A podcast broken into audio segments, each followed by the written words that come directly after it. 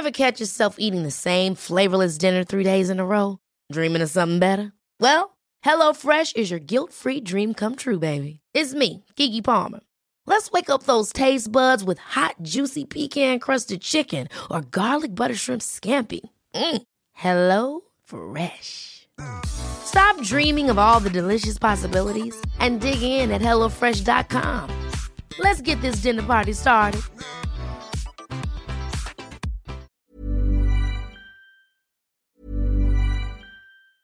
Ever catch yourself eating the same flavorless dinner three days in a row? Dreaming of something better? Well, HelloFresh is your guilt-free dream come true, baby. It's me, Kiki Palmer. Let's wake up those taste buds with hot, juicy pecan-crusted chicken or garlic butter shrimp scampi. Mm. Hello Fresh. Stop dreaming of all the delicious possibilities and dig in at HelloFresh.com. Let's get this dinner party started. There's never been a faster or easier way to start your weight loss journey than with PlushCare. PlushCare accepts most insurance plans and gives you online access to board-certified physicians who can prescribe FDA-approved weight loss medications like Wigovi and Zepbound for those who qualify. Take charge of your health and speak with a board-certified physician about a weight loss plan that's right for you. Get started today at plushcare.com slash weight loss. That's plushcare.com slash weight loss. plushcare.com slash weight loss. Punto Saludable. Porque tu salud es importante, este podcast está dedicado a darte los mejores tips y herramientas para sentirte bien, comer delicioso, sin remordimientos y que tu cuerpo lo agradezca. Hola, mi nombre es Patricia González, soy nutrióloga funcional de Bienesta y el día de hoy voy a platicar con ustedes sobre la enfermedad del Parkinson. La enfermedad de Parkinson es un tipo de trastorno del movimiento. Es un desorden neurológico degenerativo. Esto quiere decir que los síntomas no desaparecen y van empeorando con el tiempo. Lo que ocurre es que algunas células nerviosas del cerebro, conocidas como neuronas, usualmente producen una sustancia química llamada dopamina. La dopamina envía señales para ayudarnos con el movimiento y con la coordinación. En las personas con la enfermedad de Parkinson, estas células mueren o no funcionan correctamente. Entonces, como resultado, disminuye el nivel de dopamina que producen y eso termina afectando la capacidad de la persona para controlar su movimiento de forma normal. Hay cuatro síntomas primarios de la enfermedad de Parkinson.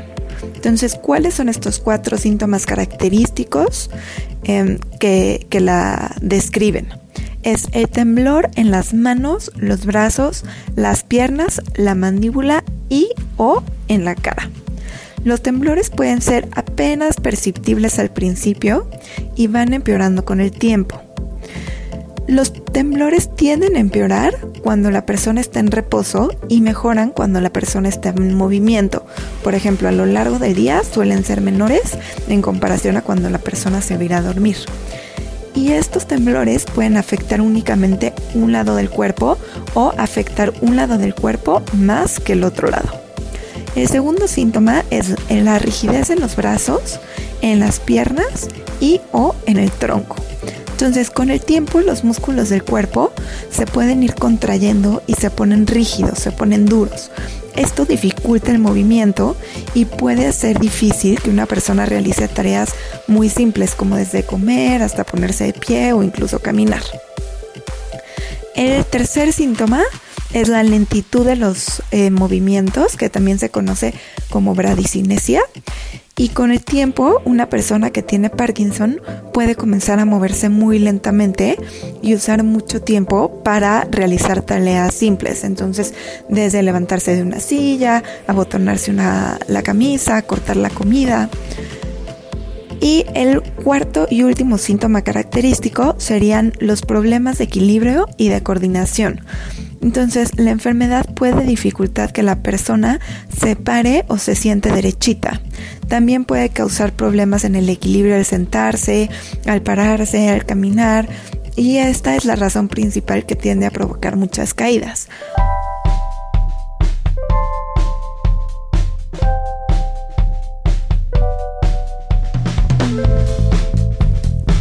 Fuera de estos cuatro síntomas principales, hay otros síntomas, nada más que suelen ser menos característicos, pero también pueden estar presentes.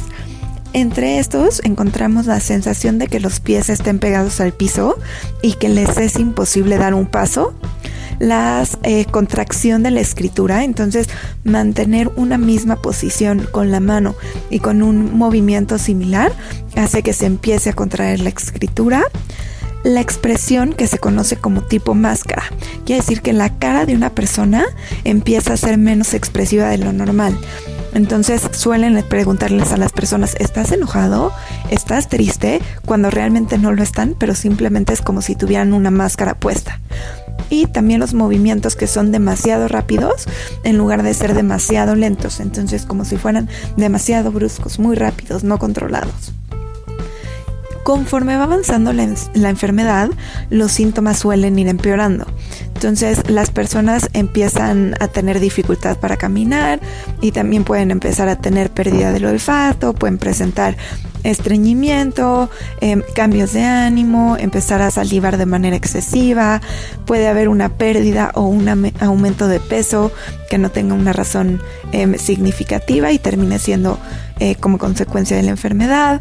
Son muy comunes los trastornos del sueño, así como los trastornos de depresión. Y también se presenta dificultad para masticar, para tragar, para hablar. Y ah, bueno, hay algunos otros, pero estos son los más característicos. Em, también se podrían llegar a presentar desarrollos, eh, problemas en el desarrollo cognitivo. Entonces, que como resultado de la enfermedad comiencen a tener problemas con la memoria, confusión, pensamiento lento. En algunos casos, incluso se puede desarrollar un tipo de demencia que es relacionada por, el, por la enfermedad, por el Parkinson.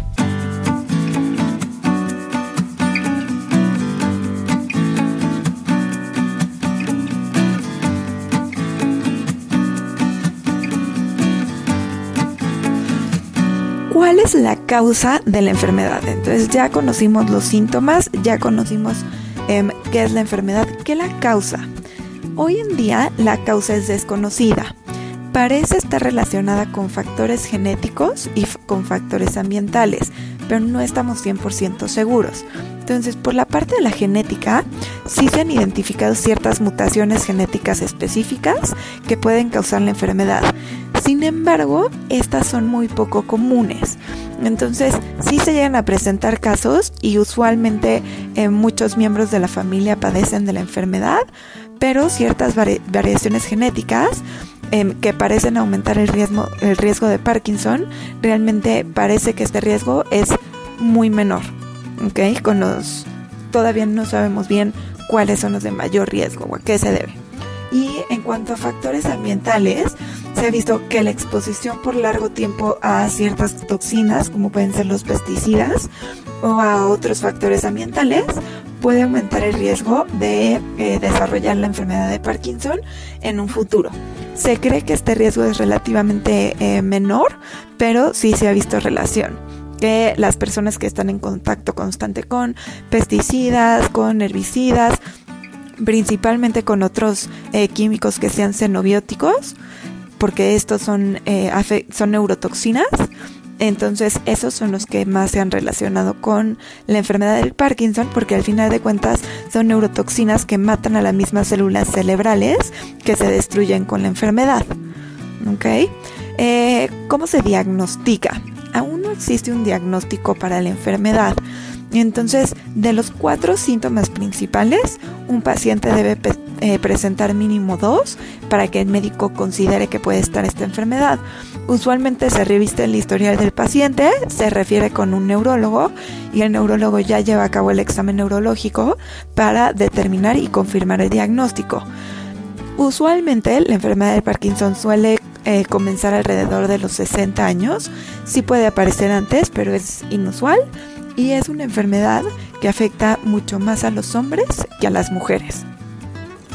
¿Y cuál es el tratamiento? Hasta el momento no existe una cura, sin embargo sí hay medicamentos que pueden ayudar a controlar los síntomas. En general estos medicamentos producen muy buenos resultados, especialmente cuando se empiezan a administrar en las primeras etapas de la enfermedad. El medicamento más común utilizado es el de la carbidopa levodopa, que es combinación de, estos dos de estas dos sustancias. Estos ayudan a aumentar la cantidad de dopamina en el cerebro em, y usualmente se combinan también con otro tipo de medicamentos que también ayudan como los agonistas de dopamina o los anticolinérgicos. Normalmente estos fármacos sí controlan los síntomas por una cantidad de años, pero conforme progresa la enfermedad son menos efectivos. O si se empiezan a dar ya que la enfermedad em, tiene cierto progreso, si no se da una terapia temprana, entonces suelen ser menos efectivos. Y en cuanto a la medicina funcional, eh, sí hay ciertos suplementos nutricionales que se están investigando. Dentro de ellos encontramos a la coenzima Q10, que esta es parte del transporte de electrones dentro de la mitocondria. Y en pacientes con Parkinson se ha visto que este mecanismo se encuentra inhibido. Entonces se ha estudiado que la suplementación con coenzima Q10 en pacientes con Parkinson em, disminuye la pérdida de axones dopaminérgicos. Eso es lo que se piensa. Todavía en los eh, resultados ya realizados en personas, los resultados son inciertos sobre los beneficios de la suplementación. Sí hay un ensayo que eh, dio dosis de 1200 miligramos al día por 16 meses y sí disminuyó la progresión temprana de la enfermedad de manera significativa. Sin embargo, otros estudios no han encontrado esta diferencia en la sintomatología ni en la progresión de la enfermedad, entonces todavía falta, falta más investigación.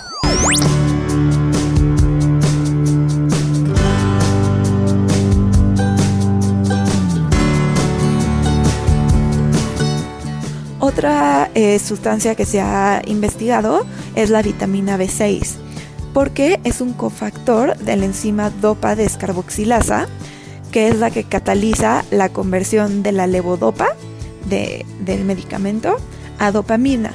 Entonces, la teoría nos dice que la suplementación con vitamina B6 podría aumentar la producción de dopamina y potencialmente mejorar los síntomas de la enfermedad de Parkinson. Las dosis que se han investigado y con las que se han visto efectos positivos es eh, darla de manera intravenosa 50 a 100 miligramos al día por dos semanas. Sin embargo, la vitamina B6 puede exacerbar los síntomas en pacientes que estén tomando levodopa pero que la estén tomando sola. Eh, quiere decir que no estén tomando inhibidores periféricos de descarboxilasa como sería la carbidopa. Entonces, si toman levodopa solita, eh, esta vitamina sería contraindicada, entonces no habría que darles vitamina B6. Y la explicación sería que la vitamina B6 aumentaría el metabolismo periférico de la levodopa y disminuiría la cantidad disponible que se absorbería en el cerebro.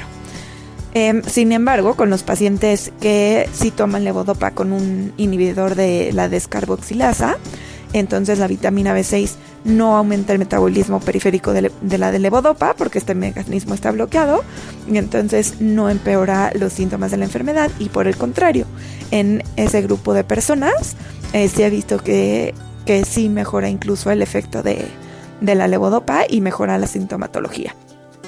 Eh, otra vitamina que está siendo investigada es la vitamina B3 y la NADH, que es su forma activa. Em, porque la evidencia sugiere que tiene la capacidad de prevenir lesiones neuronales, em, específicamente de esta enfermedad. Entonces, al superar un defecto de la producción de energía mitocondrial, se ve una mejora. Em, sí, y además se ha visto que con pacientes que eh, utilizan usualmente la combinación de carbidopa con levodopa, aumenta el requerimiento dietario de la vitamina B3. Entonces, eh, sí se están haciendo estudios, usualmente con 5 miligramos cada segundo día de manera oral o de manera intravenosa de 12.5 a 25 miligramos o diarios o cada otro día. Em, específicamente con NADH cuando es intravenosa por 10 a 14 días y esto es lo que parece que tiene mejores resultados. Em, de, de, igual manera, no se ha logrado comprobar en todos los estudios que se han realizado. Em, hay estudios que dicen que aún manejando esas dosis no se ha visto que sea efectivo, sino que los resultados son iguales que, que la comparación con un placebo. Entonces también falta confirmar porque hay casos en los que funciona y casos en los que no funciona. También se ha intentado eh, la terapia con vitamina D. Em, porque la baja densidad mineral es muy común en los pacientes con enfermedad de Parkinson. Entonces puede resultar en parte por la deficiencia de vitamina D. Em, a los pacientes lo que, de Parkinson lo que se está investigando es darles 1 alfa hidroxivitamina D3 por 18 meses y se ha visto que reduce de manera significativa la velocidad de la pérdida de hueso. Esto con una dosis de un microgramo al día y por lo mismo la incidencia de fracturas disminuye. Em, entonces se han visto muy buenos resultados. El colecarciferol no se ha estudiado, pero también se, se tienen ciertos protocolos como en investigación.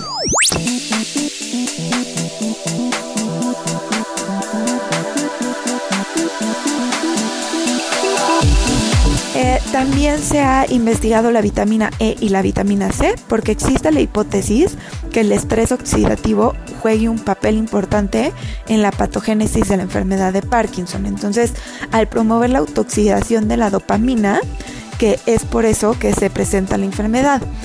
Em, así, así es como inicia el daño celular localizado eh, por medio de los radicales libres, ¿no?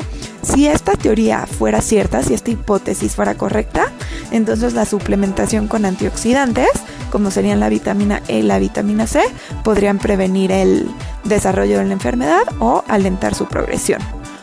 Eh, también se ha estudiado el octaconazol, que es un compuesto de 28 carbonos presente en el aceite de germen de trigo y en la cera de azúcar de caña. Y em, no se sabe por qué se ha visto que beneficia. El mecanismo de acción aún no se conoce, pero se ha visto que sí hay cierto beneficio. Entonces falta conocer por qué em, para saber qué, tan, qué tanto eh, se puede utilizar. Y em, por último, vamos a hablar de la defenilananina. Entonces, también se han visto resultados eh, principalmente en personas em, que tienen discapacidad para caminar, para hablar o depresión y no se han visto realmente efectos secundarios. A diferencia de L-fenilananina, em, la D-fenilananina no se convierte en levodopa y se piensa que su efecto benéfico puede ser porque se convierte a fenilatalamina, que es un compuesto similar a la anfetamina que ocurre de, de manera natural en el, en el cerebro. El L-triptofano em, se está utilizando también como parte de la terapia, pero esto específicamente con pacientes que presenten depresión. Entonces, como eh, la depresión y los otros cambios psicológicos son efectos secundarios de la terapia con levodopa, se está investigando a ver si la suplementación con el triptofano mejora estos efectos secundarios psiquiátricos. Entonces aún se necesitan eh, investigaciones adicionales para ver si es seguro utilizarlo y a largo plazo, pero bueno, es, algo que se está probando. Igual que la L-metionina, em, también con pacientes que, están recibiendo levodopa, se ha visto que mejoran, mejoran varios síntomas de la enfermedad que cuando se, se da la levodopa solita, entonces cuando se, cuando se da en combinación. De igual manera, todavía falta investigación para determinar si, si realmente sí es seguro utilizarlo y más si es seguro utilizarlo en combinación. Y es importante mencionar la interacción del hierro con los fármacos. Entonces, el hierro forma complejos químicos con la levodopa y la carbidopa. Y usualmente eh, los pacientes que reciben este tratamiento sí necesitan una suplementación con hierro. Entonces, el hierro debe tomarse varias horas antes o después de la administración del medicamento para, para no interactuar entre ellos. Este, y por último tenemos a la L-tirosina. Entonces, la L-tirosina em, es el precursor de la levodopa, pero em, desde el estudio que se realizó en 1989 no se ha vuelto a demostrar em, si estos resultados preliminares no han sido confirmados. Entonces, aún no sería apropiado utilizarlo en sustituto de la levodopa. Como conclusión, Eh, estos son los suplementos con mayor investigación involucrados en la enfermedad del Parkinson, pero eh, aún nos falta mucho por conocer de esta enfermedad, así como de el mejor tratamiento para cada caso en específico, eh, porque hay ciertos casos que les funcionan unas cosas y ciertos que no. Entonces, nos falta seguir, seguir investigando, seguir trabajando. De igual manera, yo espero que este resumen les haya logrado dar a conocer diversos tratamientos funcionales que se están probando en diferentes lugares del mundo, así como conocer un poquito más sobre esta enfermedad, sus síntomas, su diagnóstico y su tratamiento. Y los invito a que si conocen a alguien que tiene esta enfermedad o alguna persona con un familiar cercano con ella, no duden en acercarse, apoyarlos y recordarles que existe ayuda disponible médica y a través de grupos de apoyo, lo cual puede ayudar a hacer más llevadero el proceso de la enfermedad. Em, y con ello concluimos, así que muchas gracias por escucharme y estamos en contacto para lo que necesiten a través de las plataformas de Bienestar. Buen día. Escuche y descarga un episodio más de Punto Saludable cada semana en las plataformas digitales de El Heraldo de México.